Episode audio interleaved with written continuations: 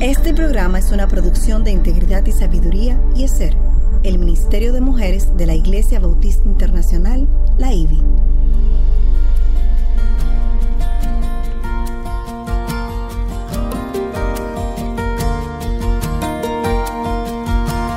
Engañosa es la gracia y vana la hermosura.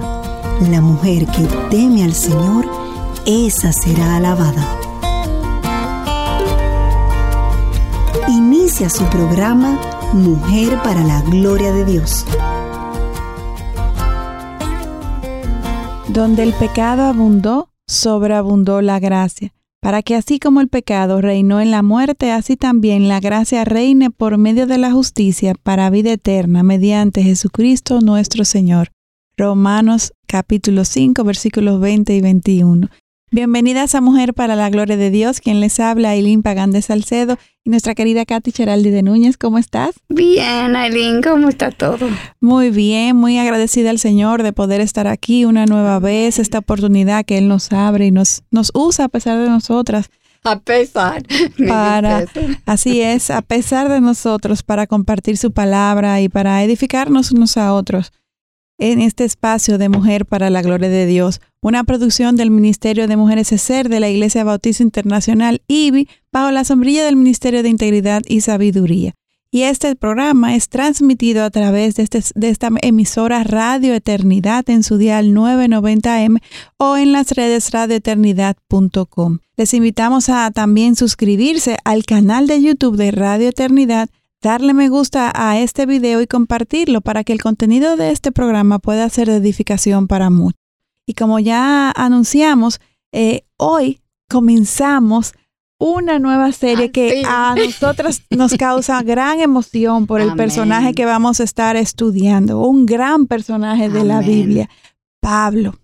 Pablo, quien para nosotras es como el Moisés del Nuevo Testamento, un precursor, un abridor de caminos, un, hombre que, que, desarrolló convicciones tan firmes que le, le, sostuvieron en grandes retos, eh, grandes eh, dificultades que tuvo que afrontar. Sin embargo, fue fiel. Amén. Y, y es mucho lo que podemos aprender del ejemplo de la vida de este hombre. Amén. Gracias a Dios por todos los oyentes que nos apoyan con su sintonía y mensajes. En verdad es una bendición poder compartir con ustedes. Y es por esto que queremos informarles de una forma más que tenemos para compartir con ustedes. A través de las preguntas estaremos posteando en Instagram para que puedan sacar mayor provecho personal al contenido de Mujer para la Gloria de Dios no dejan de responderles. Y como siempre, antes de iniciar con nuestro programa, vamos a presentarnos a nuestro Señor en oración. Amén. ¿Tú orar claro que sí. Amantísimo Padre y Dios, ¿cómo no alabarte y darte toda la gloria y honra a ti, Señor, en, en este tiempo en que se nos hace cada vez más evidente tu gracia, tu misericordia, tu favor, en medio de un mundo que va camino a la autodestrucción, Qué bueno es saber que podemos confiar nuestras vidas en ti, Señor. Qué bueno es aprender de personajes como Pablo que nos retan y nos alientan, Señor, a afianzar en, nuestra fe en ti, Señor, y a, vivir por convicciones claras, firmes, sólidas en nuestras vidas a partir de, de la verdad que tú nos expresas en tu palabra. Por eso este espacio, Señor, para que podamos conocerte más, aprender más de ti, Señor, y podamos exhortar a todas las que nos escuchan, empezando por nosotras mismas, Señora, a buscar tu palabra, a conocer más de ti, Señor, y a que nuestra mente y nuestro corazón sea permeado por tu verdad, para que sea tu verdad la que rija nuestros pasos en medio de este mundo. Y así, Señor, podamos cumplir con tu llamado de ser sal y luz en medio de donde quiera que tú nos hayas colocado. Te pedimos, Señor, que así podamos seguir haciendo por siempre en este espacio para gloria de tu nombre y para edificación de tu pueblo. En el nombre de Jesús oramos. Amén. Amén. Y eh, eh, este espacio, Katy, este primer programa de, la serie de Pablo, lo hemos titulado Mujer te sigue atando la culpa por pecados del pasado, muy apropiado, dada el personaje que estamos eh, estudiando, que es Pablo, que como vamos a ver, tuvo un pasado que cualquiera no se hubiera nunca levantado por la culpa. Sin embargo, él entendió lo que es el perdón de Dios y pudo usar todo el resto de su vida para, para, para edificar a, a, todos los que se cruzaban en su camino a, partir de la palabra de Dios. Y es increíble por esto reflexionar en el cambio tan dramático que ocurrió en la vida de Pablo. Pasó de ser un férreo perseguidor de cristianos, asesino de cristianos, la realidad, como leemos en Hechos 6, y luego entonces convertirse en uno de los mayores promotores del cristianismo, al tener un encuentro con Jesús cuando iba en camino hacia Damasco. Esto lo leemos en Hechos 9. Pablo siempre fue un hombre de carácter firme, sin embargo, muy firme realmente. Muy firme. y eso es bueno y es malo. Aquellos que nos escuchan que tienen carácter firme saben que es una fortaleza que hay que redimir. Y está basado en, en la roca Amén, así es. todavía. Y por eso en parte fue la efectividad de Pablo, porque esa fortaleza de su carácter en esta segunda etapa de su vida se afianzó y se basó en la verdad de la palabra de Dios. Y por esto llegó a ser un hombre de firme carácter, pero lleno de gracia y amor. Y como mencionamos, eh, este primer encuentro se da cuando Pablo todavía eh, se llamaba Saulo y se encuentra en Hechos capítulo 6 donde narra acerca de Esteban, un hombre de Dios que la Biblia describe como lleno de gracia y de poder y quien hacía grandes prodigios y señales entre el pueblo. Hechos 6, 8. Y en el versículo 10 leemos que Esteban estuvo tan lleno del Espíritu Santo que el Sanedrín de la sinagoga no podía resistir su sabiduría y buscaron personas eh, para acusarle falsamente de blasfemia, falsos testigos. Y mientras el concilio le acusaba a aquellos, vieron su rostro, todo lo que estaban allí, vieron su rostro como el rostro de un ángel. Y esto lo leemos, eh, lo leemos eh, en Hechos 6, 15.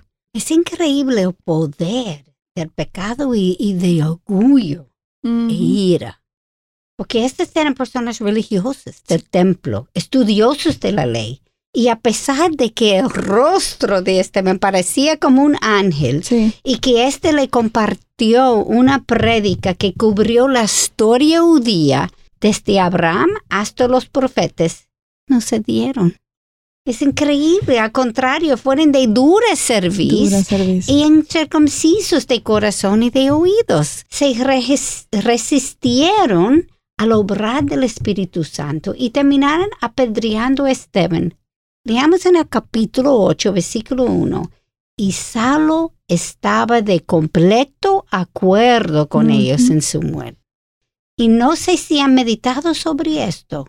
Antes de llegar al redil de Cristo, para este momento justo, Pablo era un asesino religioso y perseguidor de cristianos. Es increíble, nunca había pensado, pero él era un terrorista religioso. Un terrorista, sí. Increíble. Y si no conociéramos sobre estos capítulos de Hechos y solamente conociéramos los libros de Pablo, que escribió después de su encuentro con Jesús, pudiéramos llegar a una conclusión errada sobre Pablo, que este siempre fue un hombre amoroso, pacífico, buena gente, alguien que siempre buscó ayuda a su prójimo. Sí.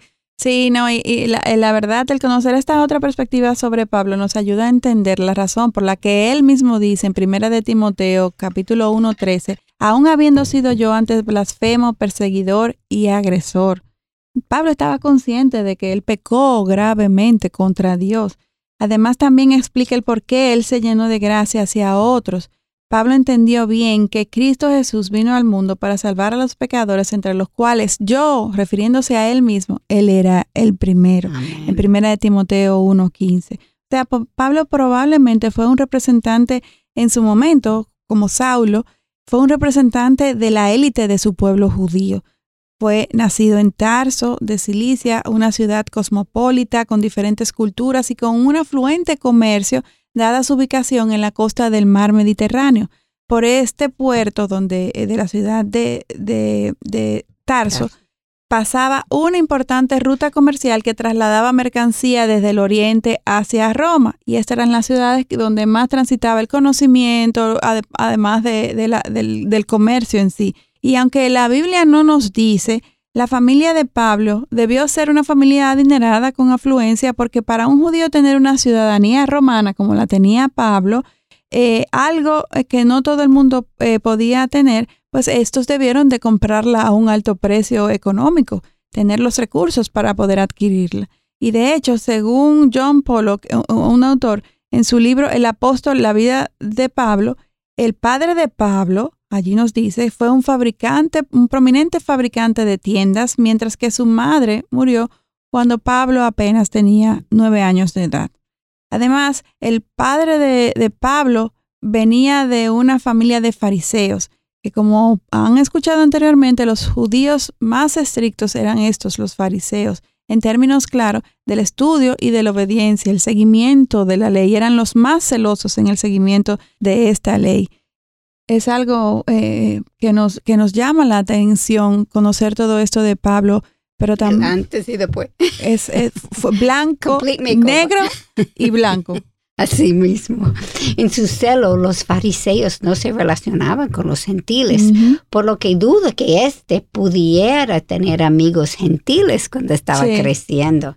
Además de que las ideas griegas tampoco eran bien vistas por los judíos. Y aunque sabemos que Pablo hablaba griego porque era la lengua de la ciudad en donde vivía, sin embargo, muy seguramente hablaba arameo en su casa la lengua de los judíos en esa época. Los judíos fariseos eran tan estrictos en cuanto a mantenerse separado del mundo que siendo adolescente el padre de Pablo lo mandó a estudiar en Jerusalén. Ahora bien, es importante que entendamos el sistema educativo de los judíos, porque no es como nosotros estudiamos. Diferente. Nosotros estudiamos como los griegos. Eso es lo que ha pasado al mundo, pero los judíos eran diferentes. El estudiante no asistía a una universidad, sino que se mudaba a vivir con un rabino o rabí para aprender bajo su tutela.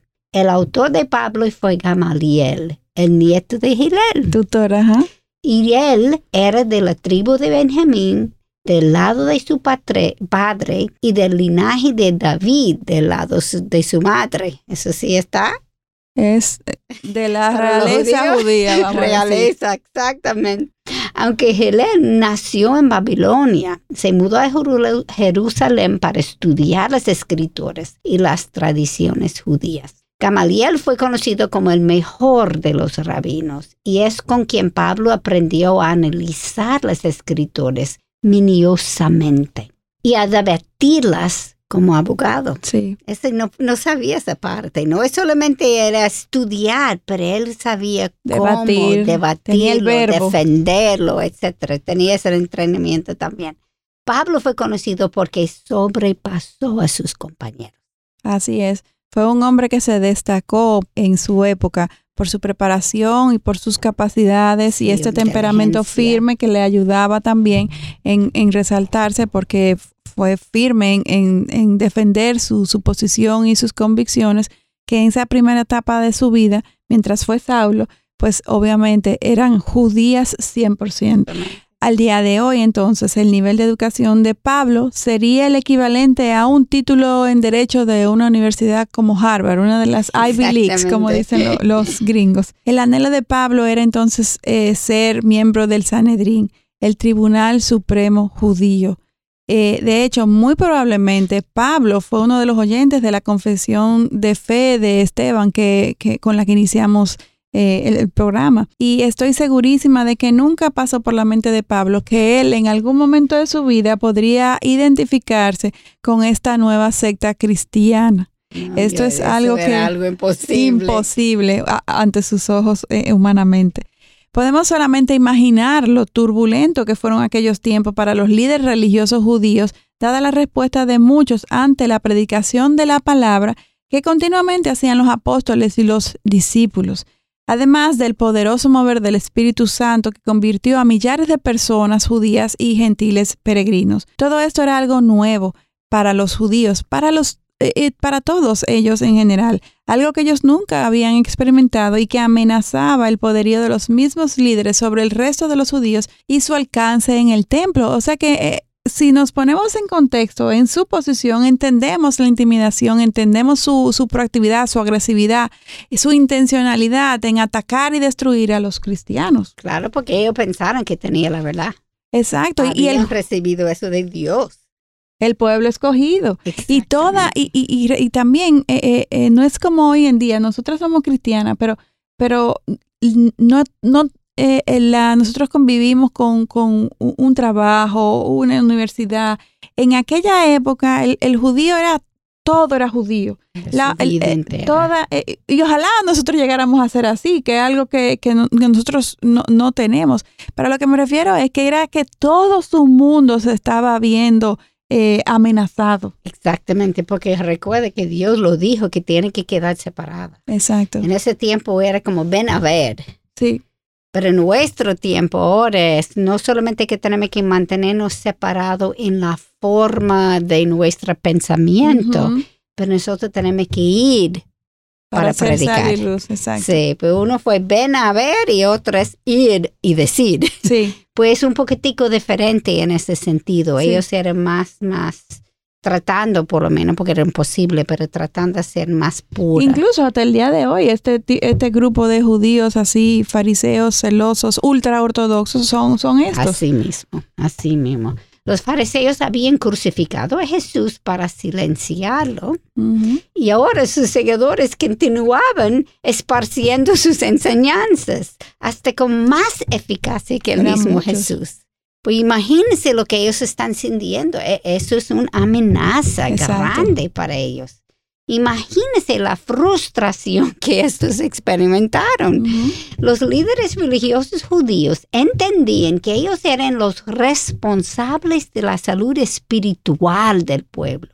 Y esto que estaba ocurriendo entre el pueblo era como una blasfemia que crecía exponencialmente. Seguramente sintieron urgencia de hacer algo rápidamente para detener el crecimiento de esta, esta secta, como ellos pensaron. Ellos no pensaron era parte de religión, su religión, era el Mesías judío que venía. Ellos lo están viendo como algo, un secta, eso es equivocado y está ganando tierra. De hecho, por esto fue que mataron a Jesús, pensando que así frenarían este movimiento pero fallaron.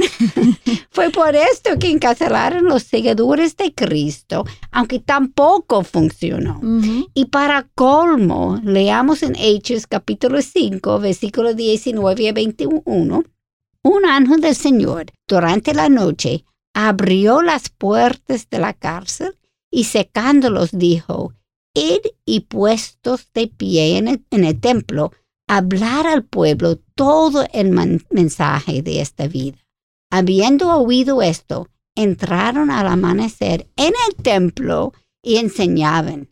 Imagínense la frustración de los fariseos. Por eso abundamos en explicar un poquito más el contexto de estos judíos, de por qué su, su reacción tan activa y tan intencional y agresiva, exactamente. Además de todo esto, lo más increíble era que estas mismas personas, los perseguidores de los cristianos, eran las, los más religiosos, los más conocedores de la ley, quienes se suponía que debían de entender que lo que estaba sucediendo realmente era un milagro, era la confirmación de las promesas que Dios le había dado a su pueblo. Sin embargo, nunca cayeron en cuenta de que estaban luchando contra el mismo Dios, contra su mismo Yahweh mandaron de hecho a buscar a los apóstoles de Jesús que habían encarcelado y al llegar allí encontraron a los guardias de pie a las puertas de, la cárcel donde estaban, pero cuando abrieron estas puertas no hallaron a nadie adentro. Y peor aún, alguien les dijo que estos hombres que estaban presos en la cárcel ahora estaban en el templo enseñando al pueblo. Y escuchen bien lo que nos relata Hechos capítulo 5 versículo 26. Entonces el capitán fue con los alguaciles y los trajo sin violencia, porque temían al pueblo, no fuera que los apedrearan. O sea, están perdiendo mucha tierra. Estaban perdiendo terreno los fariseos, los fariseos, los judíos por un lado, y los apóstoles, los discípulos, los seguidores de Dios, estaban esparciendo el Evangelio y el Espíritu Santo, confrontando y transformando a las personas, ganando adeptos, eh, como diríamos. O sea que los fariseos eran quienes estaban tratando de matar a los discípulos porque esto era cada vez más inminente, cada vez con más fuerza y ellos cada vez más intimidados. Sin embargo, ahora eran ellos quienes tenían, eh, los perseguidores, exacto, tenían miedo de perder la vida.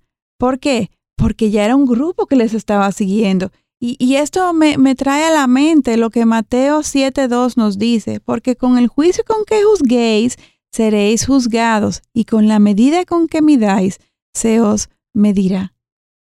Tenemos que ser muy cuidadosos en juzgar y condenar a los que están a nuestro alrededor, porque como dice la misma palabra, nosotros, cada uno de nosotros somos los primeros que hemos pecado. Amén, amén. Y recuerde, de Dios nadie se burla, pues todo lo que el hombre siembra, ese también segará, como Gálatas 6, 7 nos dice. Escuchemos ahora lo que Pedro y los apóstoles contestaron cuando el, sumo sacerdote los entregó frente al concilio entero y en donde probablemente Pablo estuvo presente. Estos les explicaron que predicaran lo que ellos específicamente le prohibieron porque, y recuerden, en el templo, no solamente afuera. Sí, no, no, En el templo. Humanamente eso pareciera de locos. Exactamente. Salir de la cárcel y, irte a meter en la boca del lobo. Exactamente. No tenía miedo. Eso, eso Solo me Dios. impresiona. Escuche lo que decían. Debemos obedecer a Dios antes que a los hombres. El Dios de nuestros padres resucitó a Jesús a quien vosotros habéis matado, colgándole en una cruz. Tú lo mataste. Y ellos están prohibidos y entonces están atacándolo encima de todo, diciendo la verdad, pero de frente.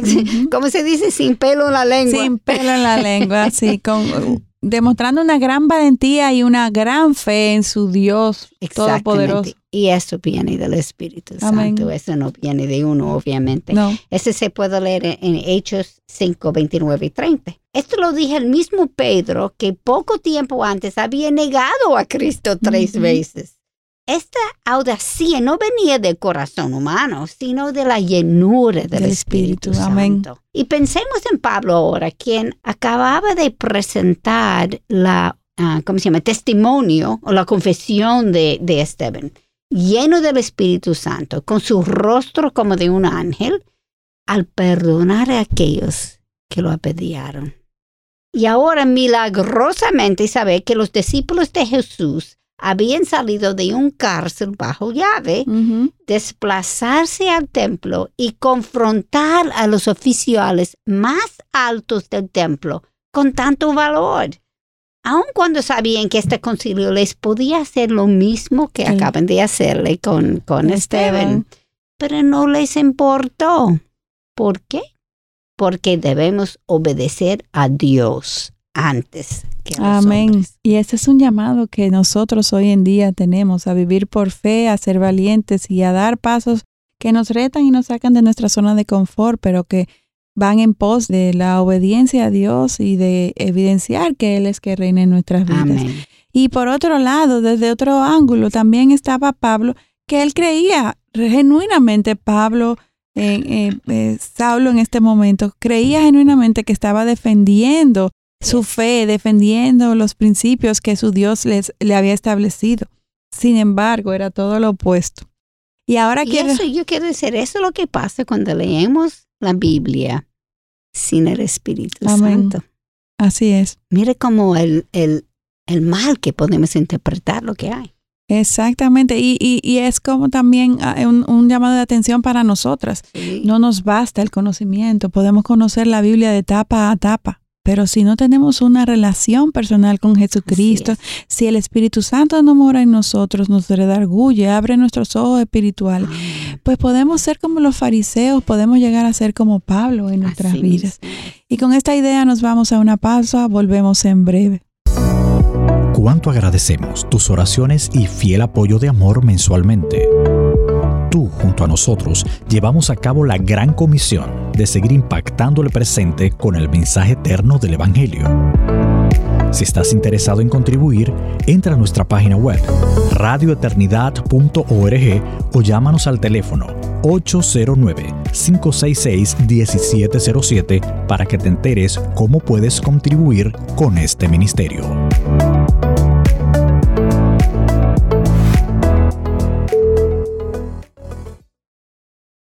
Continuamos en Mujer para la Gloria de Dios. Estamos eh, hoy en esta primera entrega de esta hermosa serie que vamos a estar desarrollando sobre un personaje muy importante en la Biblia, en el Nuevo Testamento, Pablo. impresionante. Impresionante.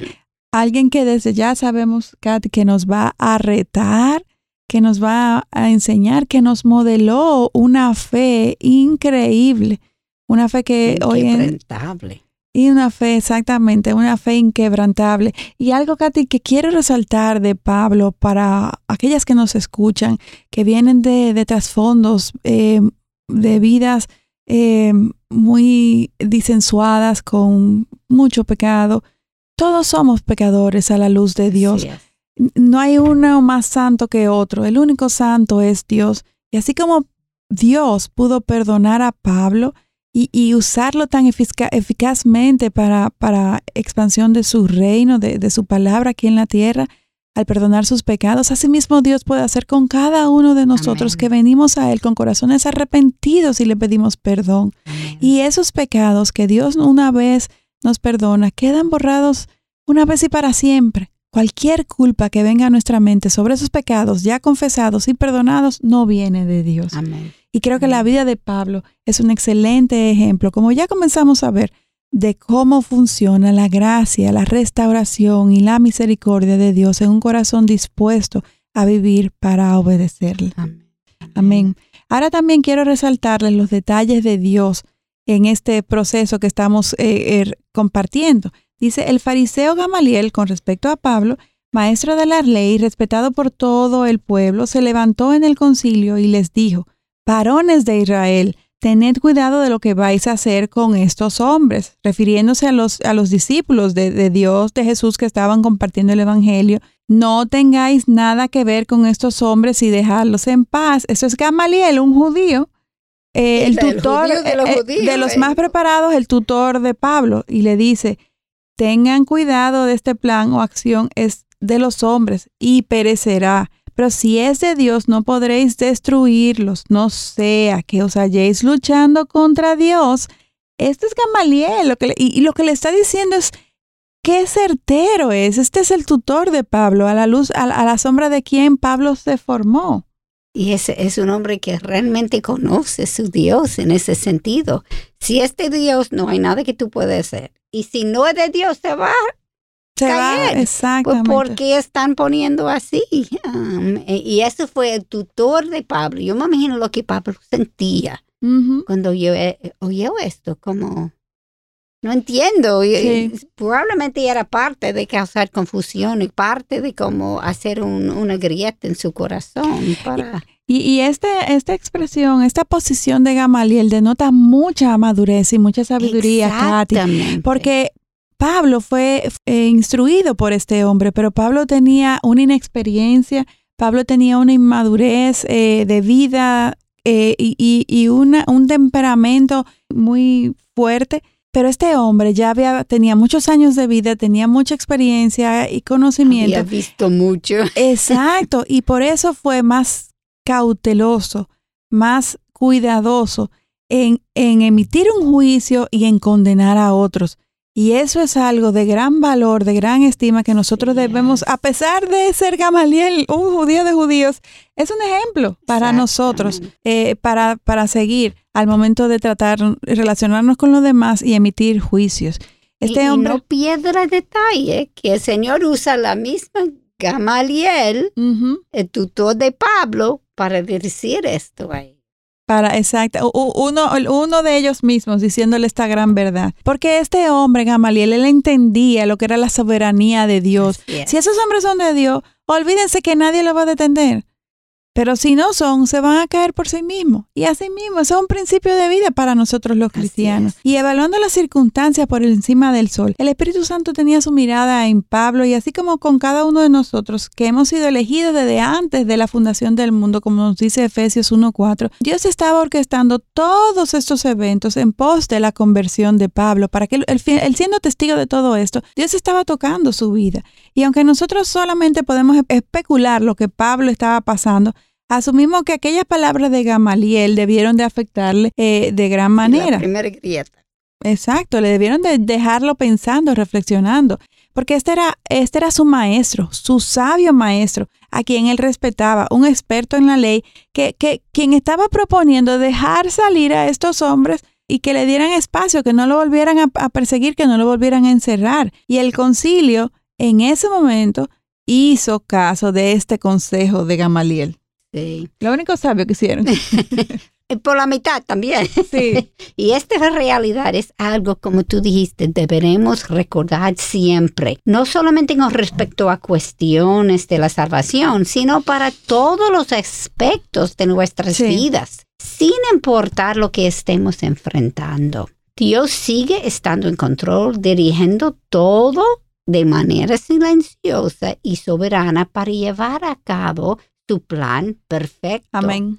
Y como sus pensamientos van más allá de los nuestros, más alto que nuestros también, como dice eh, Isaías 55, versículo 8 y 9. Siempre podemos confiar en lo que los resultados serán justamente lo que Dios quiere. Amén. Estoy seguro de que nadie pensó que la libertad de los discípulos sería propuesto por uno de los mismos fariseos y el fariseo de fariseo, vamos a decir. Sin embargo, así es como nuestro Dios obra en formas misteriosas. Y quiero añadir aquí que aunque el concilio hizo lo que Gamaliel les sugirió, antes se vengaron y los azotaron. Sí. Obviamente el interés de estos no era el cumplir con la voluntad de Dios, sino con la suya. Claro, esa fue su, su twist, su manera de, mm, te voy a dejar ir, pero no sin antes dañarte. mi, brazo, a torcer. Ahora eh, quiero que nos fijemos en la respuesta de los discípulos ante su inminente liberación, porque mientras sucede todo esto, eh, recuerden, Pablo está como testigo de todos estos hechos.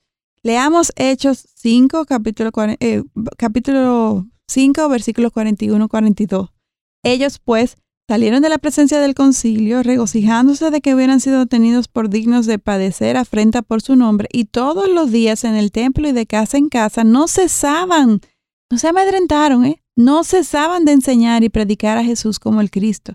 O sea, yo no sé tú, Katy, pero esta no hubiera sido mi reacción natural. O sea, yo hubiera cogido patica para que te tengo y por ahí me voy. me voy a otra ciudad que me acceda. Me desaparezco de por ahí. Claro, no. Qué hombres tan valientes, qué hombres que vivían por su convicción y su fe en Dios. Y, eh, y Pedro, que hace semanas negó a Cristo cuando lo necesitaba, lo más, eh, lo máximo, su amigo, lo negó y ahora mira lo que está.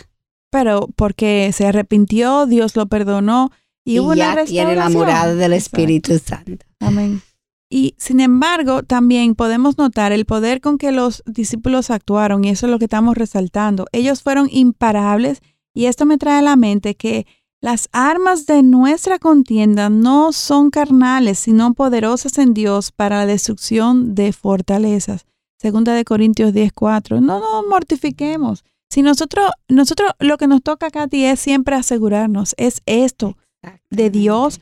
Es, es, esto bíblico, esto es coherente, lo que eh, le emprenda, lo, que tengo entre, entre manos es coherente con lo que Dios nos enseña en su palabra. Siendo así, si eso está dado, pues no nos preocupemos, Dios va a encargarse de abrir, cerrar puertas, de levantar fortalezas, de destruir fortalezas y de darnos gracia aún delante de aquellos que, que se profesan ser nuestros enemigos, porque estén, eh, tengan una posición eh, contraria. Y tú sabes que me viene a mi mente ahora cuando está hablando Aileen que los fariseos, judíos religiosos, estaban tratando a luchar una guerra espiritual con armas humanas. Carnales, sí. Eso no funciona. No. Eh, tenemos que usar las armas de Dios oración. La número uno, la oración. Exactamente, y, obediencia. Claro. eso no es armas de Dios que tenemos que usar, porque las armas del, del, mundo no funcionan contra la guerra espiritual. Así es, y por eso es que constantemente nosotros tenemos que exponernos a su palabra para que nuestro pensamiento esté alineado con su verdad.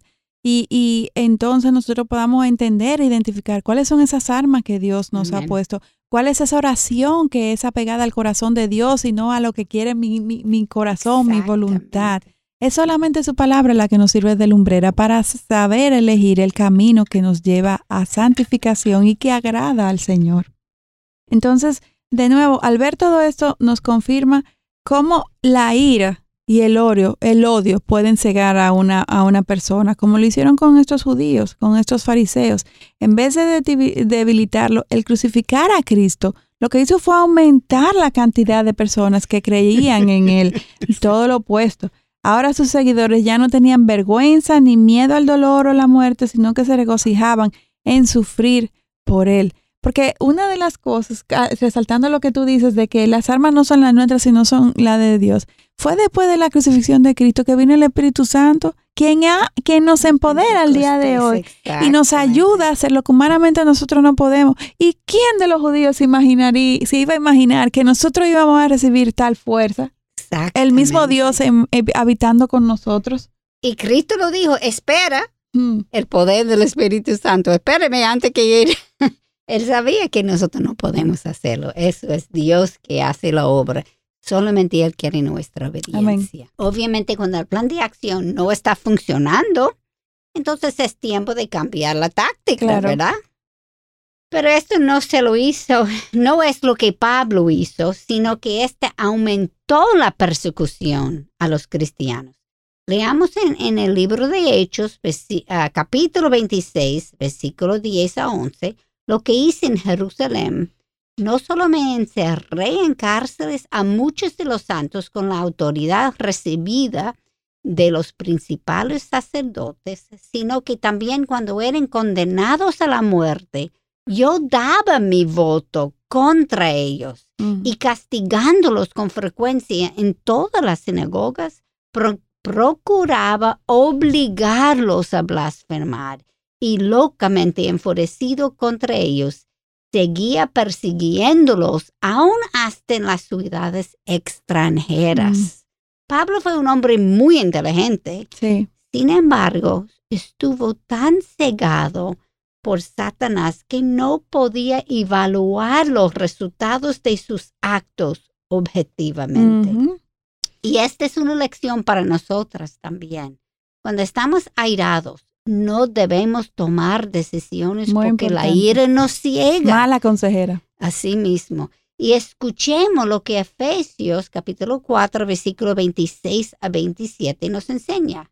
Airaos, pero no pequéis no se ponga el sol sobre vuestro enojo, ni deis oportunidad al diablo. Katy, y, esta es una verdad tan contundente que aún el mundo ahí afuera, que vive de espalda a Dios, la reconoce. Así es. La reconoce. Porque funciona. Porque funciona, porque sabe, el mundo, aún en su necedad, ha podido reconocer que la ira acumulada en nuestros corazones nos lleva a perdición, nos lleva a destrucción, incluso hasta la muerte. O sea, que es, esto es una realidad, que, que claramente la ira no tratada es una apertura a ser utilizada por Satanás. Y estoy segura de que ninguna de nosotras queremos tener nada que ver con Satanás ni sus planes. Y el, el otro lado de la moneda es que sin importar cuán difícil o cruel pueda ser una persona, Cristo la puede cambiar, la puede hacer una nueva criatura, así como lo hizo con Pablo, así lo, como lo ha hecho con cada uno de nosotros y lo seguirá haciendo con muchos a nuestro alrededor, porque el amor de Dios es más grande que cualquier pecado que hayamos cometido y como nos dice su palabra, Él cubre multitud de pecados. Jesucristo fue crucificado por el pecado hasta más horrendo que, tú, que uno pueda imaginarse, siempre y cuando de esta parte del ser humano reconozca su pecaminosidad, se arrepienta y, y profese a Jesús como su Señor y Salvador. El resto es Dios que lo hace. Nosotros ni siquiera somos capaces. Sí. Y tú sabes una cosa, yo había leído hace muchos años y creo que, que eh, es el amor de Dios es más grande de el peor pecado. Amén. No hay nada que Él no puede perdonar. Amén. Y lo hemos podido ver esto en la vida de muchos a nuestro alrededor, cómo Dios les ha transformado. Sí. Y una cosa, tú estás hablando de, la persona que está oyendo que quizás siente que tiene pecados demasiado grandes para que Dios podía perdonarlo. Pero como en la vida de Pablo, como estamos viendo ahora, el peor vida antes de venir a Cristo glorifica a Él aún más. Amén. Amén. Porque el cambio es tan drástico, es tan obvio que la gente afuera no lo puede perder, es obvio. sí, es, se hace más evidente el poder y la misericordia y la gracia y la restauración que Dios puede hacer en, en, una vida cuando hay personas que vienen de un trasfondo altamente pecaminoso. Definitivamente eso es así. Y creo que sin exagerar, podemos categorizar a Pablo como, como a un terrorista, como tú mencionaste anteriormente. Nunca había pensado en eso, por eso. Eh, fue, fue, eh, o sea, fue tan tan que, que aún hasta el consejo de, de Gamaliel eh, llegó a ignorarlo por su necedad, por su enojo, por su ira, por su furia hacia los cristianos. Esta misma determinación que los apóstoles tuvieron para sufrir por Cristo, por un lado, así también la tuvo Pablo, para matar a todos los cristianos que se cruzaran por por su camino. Pablo, y cuando menciona Pablo, recuerden que era Saulo, en aquel momento era Saulo, hasta que él tuvo su encuentro con Dios. Y el, el, odio de, de, de, Saulo era activo, era intenso, y, y, aunque estoy segura de que los apóstoles no tenían miedo de los azotes, porque ellos sabían en el Dios que habían confiado, no creo que tampoco estuvieran buscándolo y, y, eh, paseándole cerca a Pablo, sino que sabían que Pablo estaba por ahí, de seguro que cogían por el otro camino. O eran masoquistas. Exacto. Los discípulos eh, confiaban en el Señor y sabían que Él estaba en control, pero eh, trataban de ser sabios. Sin embargo, Pablo eh, activamente los buscaba a los cristianos, los perseguía, y esto lo hacía, su, según la perspectiva de Pablo, en el nombre de Dios por sus malas convicciones, por su falta de conocimiento personal con Jesucristo. Escuchemos lo que nos dice Hechos capítulo 8, versículo 3. Saulo hacía estragos en la iglesia, entrando de casa en casa y arrastrando a hombres y mujeres, los echaba en la cárcel. Y mientras más conozco, más entiendo por qué la misma Biblia nos cita de personas que cuando sabían que Pablo venía, salían corriendo, le tenían miedo. Este era un, un, un, perseguidor de cristianos. Sí, mi amor, en el próximo programa vamos a hablar sobre Ananías. Sí. Señor, ¿tú estás seguro? Yo he oído mucho de ese hombre. Así es. Ese es el próximo programa. Y más un día, el Señor convirtió en el misionero y evangelista más grande dado por generaciones. increíble. Al saber esto hace 2 Corintios 5, versículo 16, 7, sea más real en mi vida. De modo que, si alguno está en Cristo, nueva, criatura, es. Las cosas viejas pasaron, he aquí son hechas nuevas. Asumo que pocos de nosotros tenemos un trasfondo tan radical como el de Pablo. Sí. Sin embargo, en la misma medida, todos necesitamos la sanación, como Todos somos pecadores. Y salvación de Cristo. No hay forma que nosotros entramos solos, es por Cristo que entramos. Amén. Y si Cristo pudo hacer tal transformación en Pablo, la pregunta es, ¿qué no puede hacer Dios conmigo? Amén. Mi, mi vida pasada. Y también estamos dispuestos a pagar el precio por ser usado por Dios. Pablo pagó un alto precio. Y él estaba dispuesto a pagar ese, eh, ese precio. Y para tener tal poder, aparte de necesitar la llenura del Espíritu Santo, también necesitamos poner la vista en las cosas de arriba y no en las cosas de este mundo. Cuando solo dependemos de nuestras habilidades y mm. inteligencia y no dependemos de confiamos en su palabra y el Espíritu Santo, puedo terminar hasta pecando. Así es, esa es nuestra realidad. Necesitamos cada día aferrarnos más a Dios, a su verdad. Si vivimos e, en desobediencia, obviamente, entonces vivimos como paganos y no le representamos bien a Dios en este mundo. Y, tenemos también que saber que nuestra condición caída nos inclina hacia lo malo, no a lo bueno. Por eso es que necesitamos aferrarnos tanto a Dios, a su palabra, promover la presencia del Espíritu Santo en nosotros. Efesios 4 nos enseña que si no hablamos la verdad, si vivimos en sensualidad, si robamos, si usamos palabras obscenas, y si guardamos amargura, enojo, ira, gritos, maledicencia, entonces apagamos el Espíritu Santo que, que, que mora en nosotros a partir de, del momento en que Jesucristo es nuestro Salvador. Y entonces no podemos escuchar su voz, no podemos vivir esa, esa íntima comunión que Dios quiere con sus hijos, como Efesios 2.10 nos dice. Si bien es cierto que Dios es quien pone en nosotros el querer como el hacer para obrar, sin, em, como Filipenses 2.13 nos dice, sin embargo también es verdad que podemos ignorarle, que podemos irnos alejando, que podemos irnos envolviendo cada vez más en, las corrientes de este mundo y poco a poco desenfocarnos de, de nuestra mirada por encima del sol. Todas nosotras como creyentes fuimos creadas a, su imagen, lo que implica que en todo momento deberíamos tener como meta de vida, como objetivo de vida, representarle bien. Y para poder hacer esto bien, necesitamos estar en una íntima comunión con nuestro Dios. Sin embargo, nosotras las creyentes, dada la morada del Espíritu Santo, somos quienes tenemos el poder para hacerlo, porque Dios sabe que en nuestra propia fuerza no podemos. Por eso nos dejó al Espíritu Santo y Él nos ayuda. ¿Sabe, a mí leí una frase de Paul que me parece puede estimularnos a caminar con Dios. Él dijo, Dios nunca sienta aversión por el fracaso de sus hijos, sino que se vuelve hacia ellos con gracia perdonadora, transformadora y liberadora. Esto nos está no nos da el permiso, obviamente, justificar nuestro pecado. Claro, claro que no. Sino que nos da permiso para pedir perdón, reconociendo que Dios es fiel y nos dará otra oportunidad para agradecerle. Pero eso no debemos dejar que nuestro pasado nos paraliza, Amén. pues todos nuestros pecados ya han sido perdonados, como tú habías dicho, todos. Y si algo le encanta a Satanás, es acusarnos para paralizarnos. Sin embargo, cuando nos arrepentimos y pedimos perdón, vemos la gracia merecida que Dios nos ha regalado. El amor inconmensurable que Él tiene por sus hijos. Y la misericordia que no tiene fondo. Amén. Y mientras testificamos a otros sobre este obrar de Dios en nuestras vidas, el mismo poder que los apóstoles tuvieron será manifiesto para la gloria de nuestro Dios. Amén, así es, así es.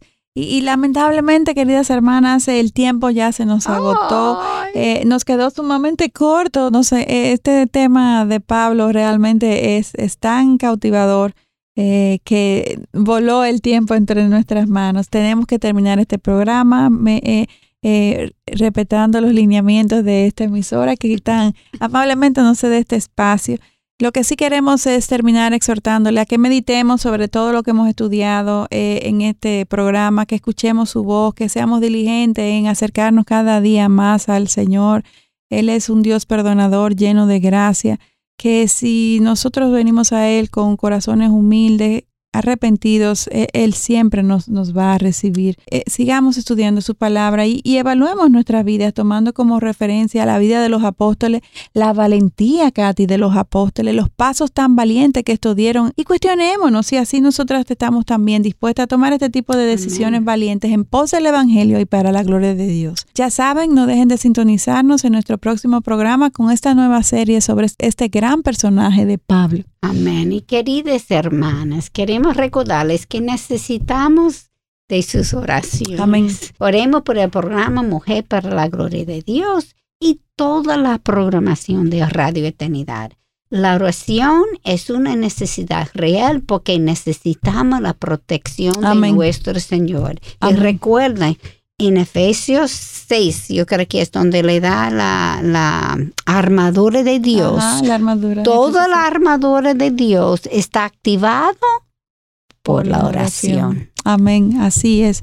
Nunca subestimemos el poder de la oración. Amén. Y ya saben que pueden eh, seguirnos en Twitter e Instagram escribiendo arroba MPLGDD en mayúscula y en Facebook Mujer para la Gloria de Dios. Les esperamos en nuestro próximo encuentro, Dios delante aquí en Radio Eternidad, impactando el presente con un mensaje eterno. Hasta la próxima, muchas gracias por su sintonía, Dios les bendiga. Este programa es producido en los estudios de Radio Eternidad. Te motivamos a apoyar la obra que Dios está haciendo por medio de Radio Eternidad. Puedes hacerlo depositando tu ofrenda por cualquiera de estos medios, desde cualquier parte del mundo, vía PayPal con tu tarjeta de crédito o débito a través de nuestra página web. Y si vives en República Dominicana, puedes hacer tu depósito a nuestra cuenta corriente del Banco Popular. 8226-66061. Que Dios te bendiga.